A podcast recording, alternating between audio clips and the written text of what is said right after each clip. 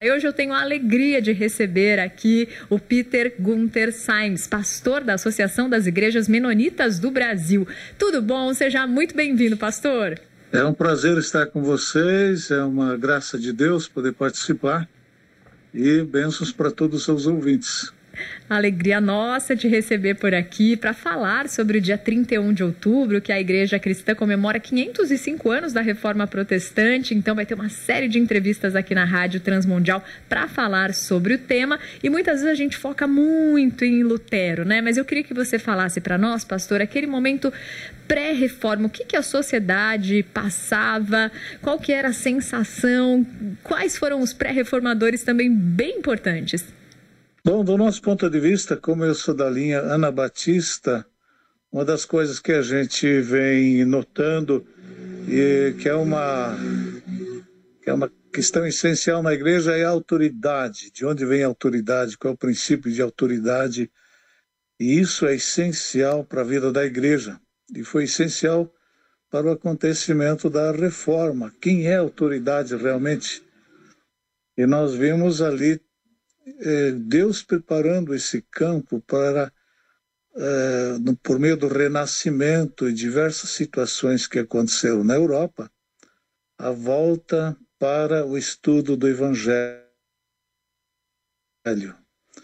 E quando Lutero percebe que a autoridade foi trocada, a autoridade do Evangelho foi trocada pela autoridade humana, isso foi o grande despertar espiritual de Lutero.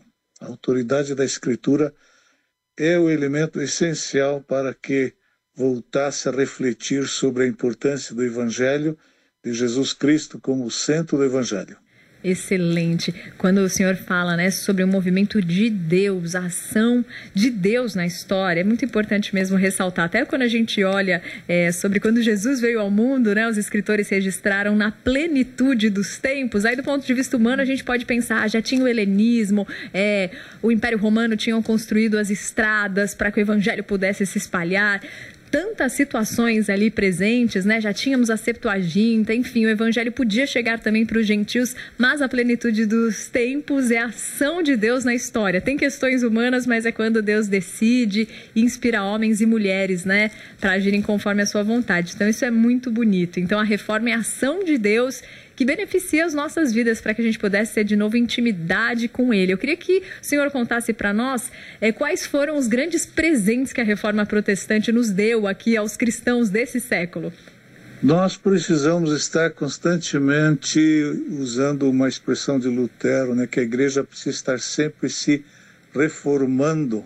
E isso quer dizer a igreja precisa estar sempre voltando para o Evangelho, voltando para a autoridade de Cristo, para as para o discipulado, né, para o seguimento de Cristo. E é, a igreja sempre vai ser tentada a se desviar para um, as tentações desse mundo, né, das, da importância das coisas materiais efêmeras.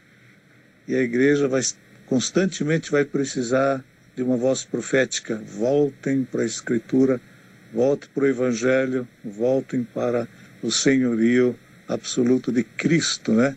Na vida pessoal, na vida da comunidade de fé. E eu queria que o senhor falasse para a gente, pastor, é, do seu ponto de vista, né? Quando você estuda toda essa história da reforma protestante, esses 505 anos, quando que as escrituras deixaram também é, de ser ali né, extremamente importantes e meditadas por aqueles que estavam preocupados com o texto bíblico, os reformadores que estavam ali trabalhando na interpretação, ajudando também que essa palavra é, estivesse ali na, na, língua em que qualquer pessoa pudesse acessá-la, né? E aos poucos fomos tendo diversas traduções. Mas quando que isso deixou de ficar ali entre os eruditos, entre os estudiosos e começou a impactar a população? Mais ou menos em que ano isso passou a acontecer e ficou mais disseminada a Bíblia como a gente está acostumado a ter? Algo muito interessante que aconteceu, vamos dizer, isso antes da reforma, foi a própria invenção da imprensa, né, pelo Gutenberg. E a imprensa, ela se une ao momento da reforma e ela vai facilitar a divulgação do Evangelho, vai facilitar a divulgação dessa maneira valiosa de ver a salvação baseada no encontro com Deus, né? Salvação baseada na graça e na fé, na justificação pela fé. Então, a, o elemento da imprensa, eu vejo ali a mão de Deus provendo toda essa facilidade. Depois, junto com isso, a tradução da Bíblia nos, eh, nos idiomas locais. Vai ser algo muito valioso para que as pessoas conheçam o Evangelho. Na época de, da, da Reforma era praticamente só o latim. E a igreja traduzida por Lutero ao alemão, inclusive, vai formar boa parte do, da estrutura do idioma alemão. Então, nós vemos esse elemento chave na divulgação do Evangelho, né? E mesmo do grupo Anabatista ao qual nós viemos, que foi o grupo de pessoas menos letradas, com menos formação. Ali, às vezes, as igrejas tinham apenas uma pessoa que sabia ler, né? A maior parte eram analfabetos.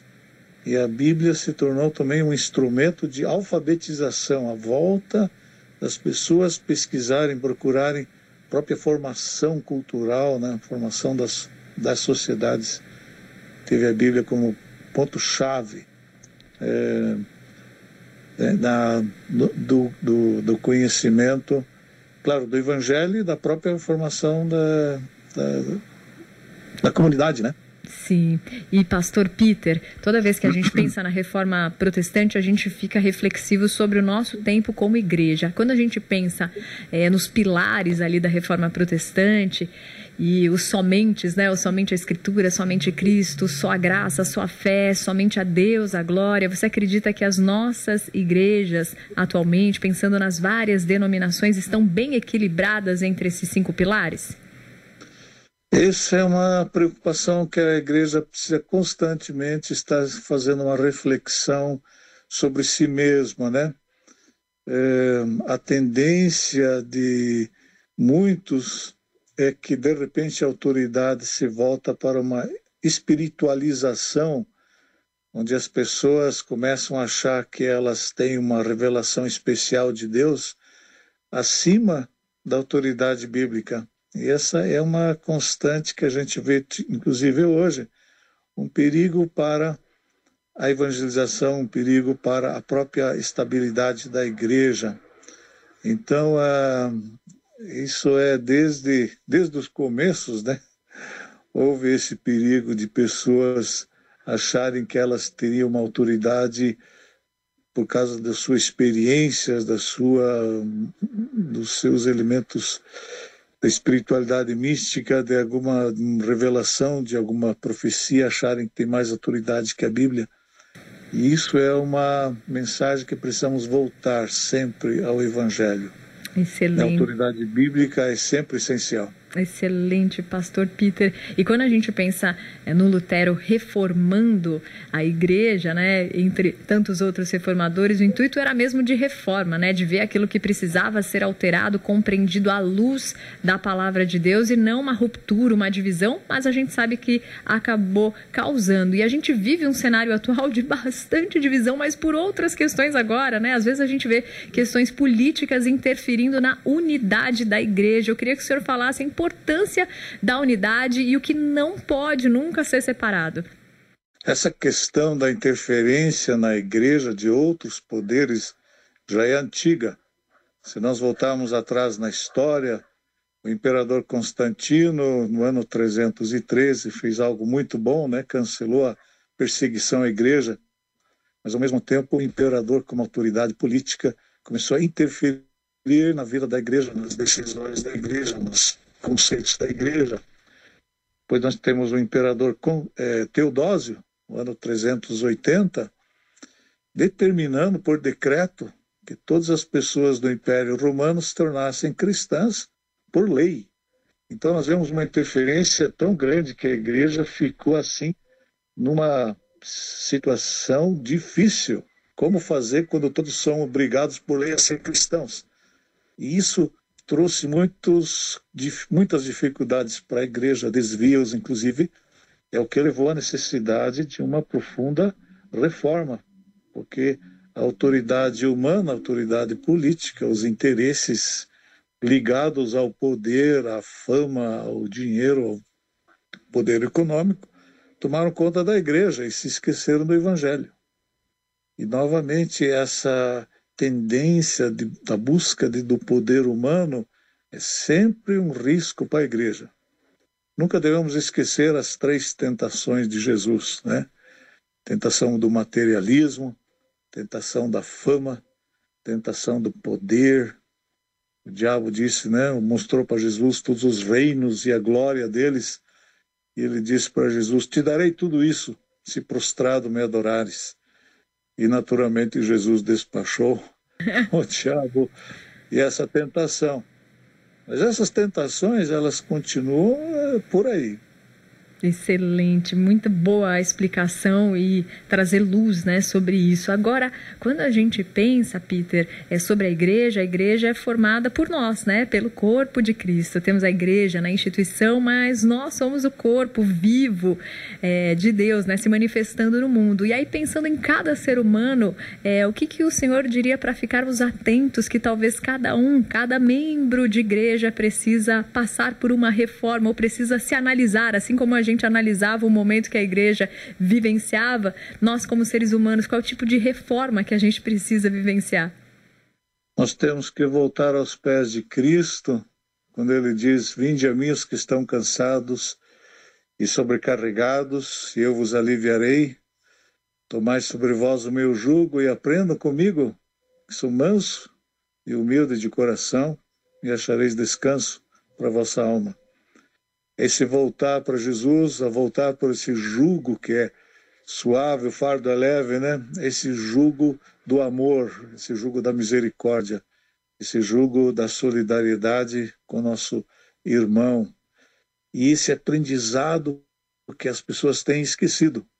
Manso e humilde de coração é a chave para um caminhar de liberdade, de alegria, de vitória no Espírito Santo na presença sempre de Cristo em nossa vida.